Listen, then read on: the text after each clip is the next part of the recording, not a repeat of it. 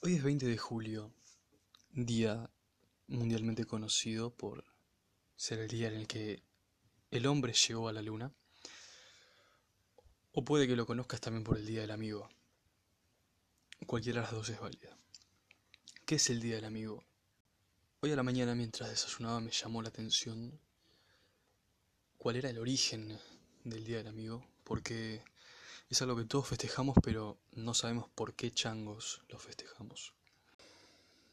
Tiene sus orígenes en la Cruzada Mundial de la Amistad, instaurada en Paraguay, ideada por el doctor Ramón Artemio en 1958, y se celebra cada 30 de julio, no el 20 como solemos festejar en Argentina, Uruguay o Brasil.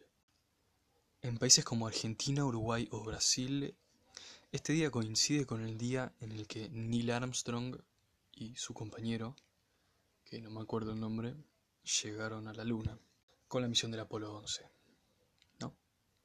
¿Y por qué festejamos el 20 de julio y no el 30 de julio como los demás países? Esto es para rendir homenaje al doctor Enrique Febrano, que el día en el que el hombre llegó a la Luna, un doctor de acá de Lomas de Zamora, el día en el que el hombre llegó a la Luna, envió más de mil postales a cerca de 100 países alrededor del mundo. Recibió 700 respuestas o cerca. Y dada su, su felicidad, su inmenso gesto, se lo homenajea el 20 de julio. El 27 de abril del 2011, la Asamblea de la ONU invitó a todos los países miembros a celebrar el Día Internacional del Amigo el 30 de julio siguiendo la propuesta del Paraguay, que es la propuesta original, la de la cruzada, del, la cruzada mundial de la amistad. Pero esta no fue la primera vez que se incentivó, digamos, a festejar la amistad o, o a celebrar la amistad. En países como Estados Unidos o en la cultura asiática, el primer domingo del mes de agosto se acostumbra a dar regalos a los amigos cercanos o a festejar entre, entre conocidos, entre amigos. Ahora, vayamos a lo que nos trae acá, ¿no? ¿Qué es un amigo? Por definición, un amigo es todo aquel con el cual se mantiene una relación de interés o de afectividad que se puede dar a lo largo de la vida o los años.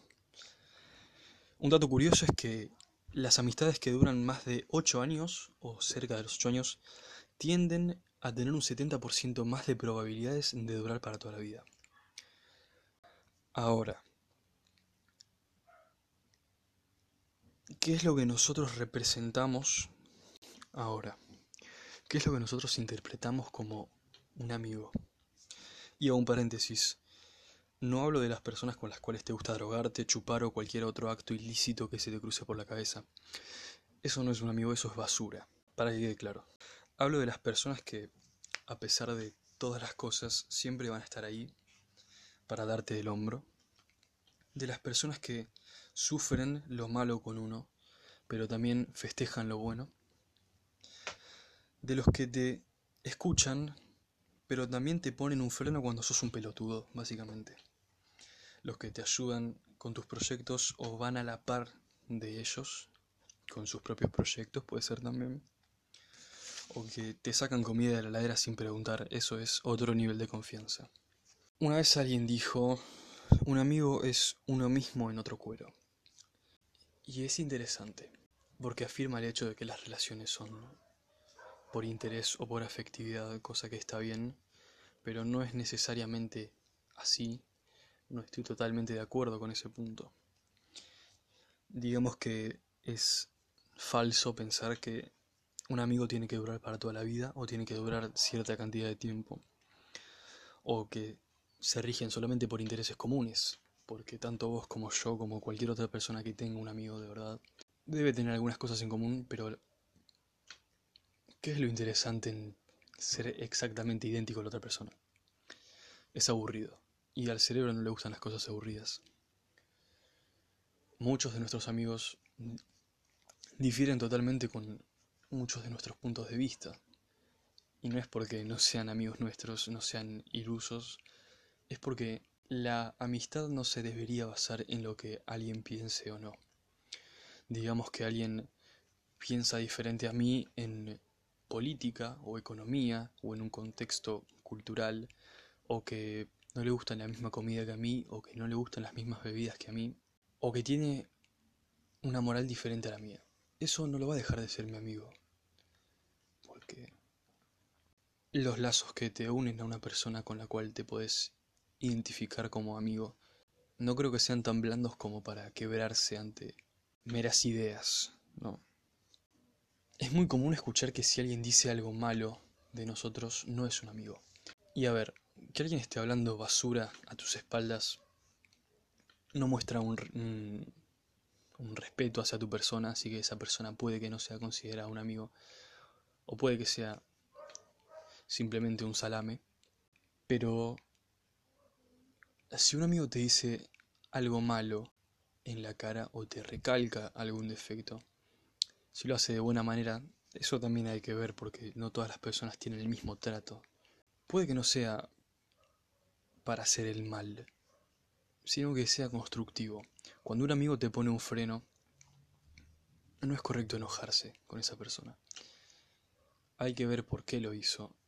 Bajo su punto de vista, si estás haciendo alguna pelotudez y vos lo sabes, te comerás los mocos, pero que un amigo tuyo te diga las cosas que estás haciendo mal no lo deja de hacer tu amigo. Como también esas personas que dicen que los amigos que no hablan no son amigos, porque digamos que estamos acostumbrados a hablar constantemente con la gente y cuando no nos responden en uno o dos días pensamos que pasó algo grave, o la otra persona puede que sea colegada, o no estemos acostumbrados a que nos dejen de prestar atención. Bueno, un problema de autoestima de chiquitos, ustedes sabrán. Pero esto no es tan así como parece. Tengo amigos con los cuales no hablo hace años, pero sé que en el caso de necesidad ellos van a estar, o mismo cuando nos hablamos o nos reencontramos, está la misma confianza. Y siempre está esa curiosidad de saber qué es lo que pasó en el medio, o qué es, o cuál es ese pensamiento nuevo que tiene la otra persona que te interesa. Está bueno descubrir y no tener todo servido, porque tener todo servido es como tener la vida resuelta y nadie quiere tener la vida resuelta. ¿Cómo saber cuando alguien es verdaderamente un amigo? Para ponerlo en simples palabras, si les contás algo malo que te pasó y te escuchan, pero ejemplifican o te cuentan ellos algo que les pasó hace años, eso no es un amigo un amigo debería escuchar las cosas malas que le pasan a uno, dar una opinión constructiva si es pedida y juzgarlo hasta donde sea necesario. Tampoco es bueno recibir ataques de la otra persona porque claramente a nadie le gusta.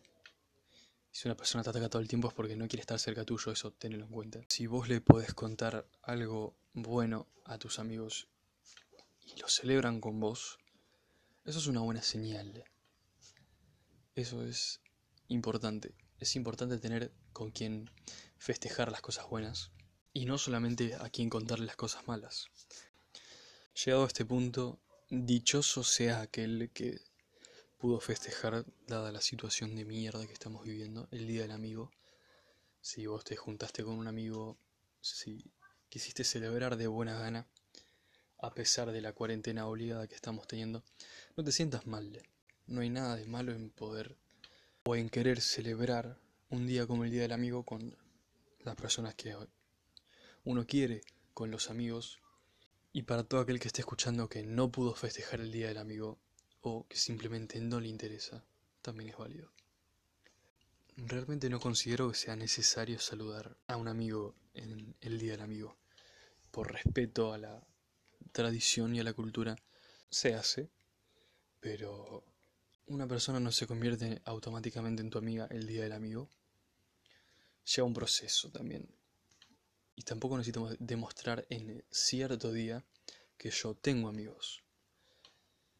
Yo no tengo que felicitarte el 20 de julio por ser mi amigo. Yo tengo que recordártelo cada vez que puedo. cada vez que vos tenés un lindo gesto conmigo, cada vez que yo tengo un lindo gesto con vos.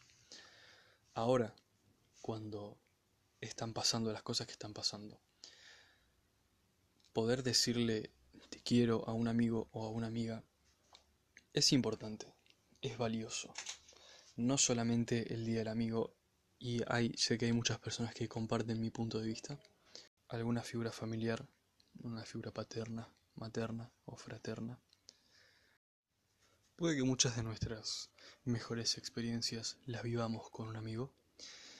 También puede que muchas de nuestras peores experiencias sean haber perdido la amistad de un amigo o perdido un amigo en vida. Uno, hasta que no pasan esas cosas, no llega a comprender hasta qué punto puede ser tan valiosa la amistad o hasta qué punto puede llegar uno a querer a otra persona. No se debería llamar a cualquier persona amigo, porque no cualquiera lo es. Tampoco se, se debería buscar un amigo en cualquier persona o un amigo a la fuerza. Esas cosas nunca terminan bien. Siempre es mejor que las cosas se den naturalmente y que no sean apresuradas. Puede que hasta veas en un amigo y puede que simplemente veas en un amigo a un amigo o a esa parte que te falta para ser vos totalmente. Son muchas las situaciones en las cuales podemos ver o en las cuales podemos analizar en dónde entra el concepto de la amistad o dónde podemos encontrar un amigo. Pero creo que en el fondo todos lo sabemos igual.